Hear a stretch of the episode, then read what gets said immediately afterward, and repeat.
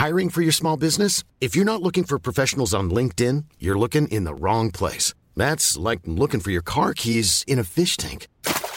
LinkedIn helps you hire professionals you can't find anywhere else, even those who aren't actively searching for a new job but might be open to the perfect role. In a given month, over 70% of LinkedIn users don't even visit other leading job sites. So start looking in the right place. With LinkedIn, you can hire professionals like a professional. Post your free job on linkedin.com slash people today. Vox Polony.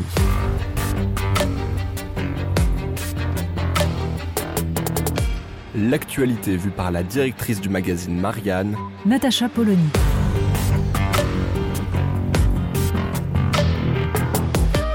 Vox Polony. Retraite en race campagne. La réforme des retraites, justement, aura eu raison du service national universel, projet pourtant présent dans le programme d'Emmanuel Macron dès 2017. C'est tout le paradoxe. La réforme des retraites, refusée par 70% des Français, s'impose finalement par l'usage d'à peu près tous les outils qu'offre la Constitution, mais pour éviter qu'une contestation de la jeunesse ne redonne de la vigueur au mouvement social, on sacrifie un dispositif plébiscité par 75% des mêmes Français et 68% des moins de 35 ans. Que voulez-vous Il aura suffi de deux ou trois dirigeants de syndicats représentant 0,5% des étudiants et affirmant fort de cette légitimité que les jeunes n'en veulent pas. Ajoutons quelques syndicats d'enseignants persuadés qu'on veut mettre au pas la jeunesse, voire la militariser. Le fascisme n'est pas loin. Soyons clairs, cet enterrement sans cérémonial arrange beaucoup de monde. Le dispositif s'était fait étrier par un rapport sénatorial prédisant un coût de plus de 2 milliards d'euros par an.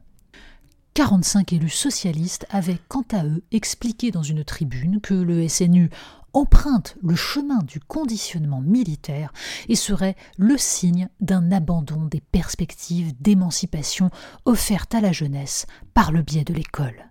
Rien que ça. Pour rappel, on parle de deux semaines dites de cohésion, durant lesquelles on sortirait les jeunes de 15 ans de leur cocon pour les faire participer à des activités telles que la formation au premier secours ou des cours sur le développement durable. Certes, sont prévus un vêtement commun et le lever des couleurs, l'horrible embrigadement. Deux petites semaines. Il s'agirait pour les jeunes Français de donner deux petites semaines de leur vie à la collectivité. Passons sur le fait que la guerre en Ukraine et les différents désordres climatiques, tempêtes, inondations, démontrent chaque jour l'importance d'avoir une population formée à la défense civile et capable de s'organiser.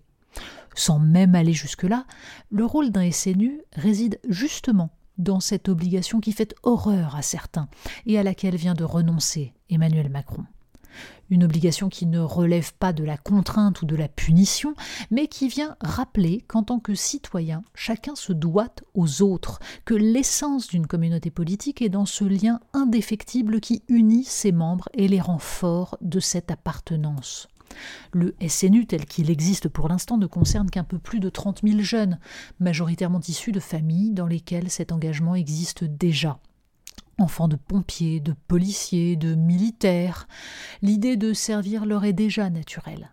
Elle ne l'est pas pour une grande majorité de gens que le système économique s'emploie à transformer en purs consommateurs.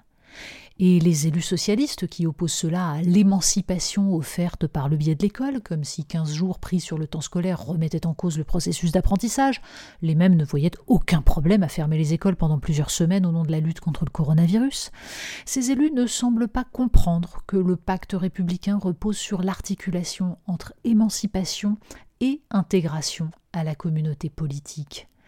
C'est d'autant plus absurde que l'école elle-même, depuis des années, est détournée de son sens premier, qui fait d'elle une institution de la nation, par laquelle la nation forge la communauté des citoyens en leur transmettant les savoirs qui feront d'eux un peuple, c'est-à-dire une entité historique et culturelle partageant une mémoire commune.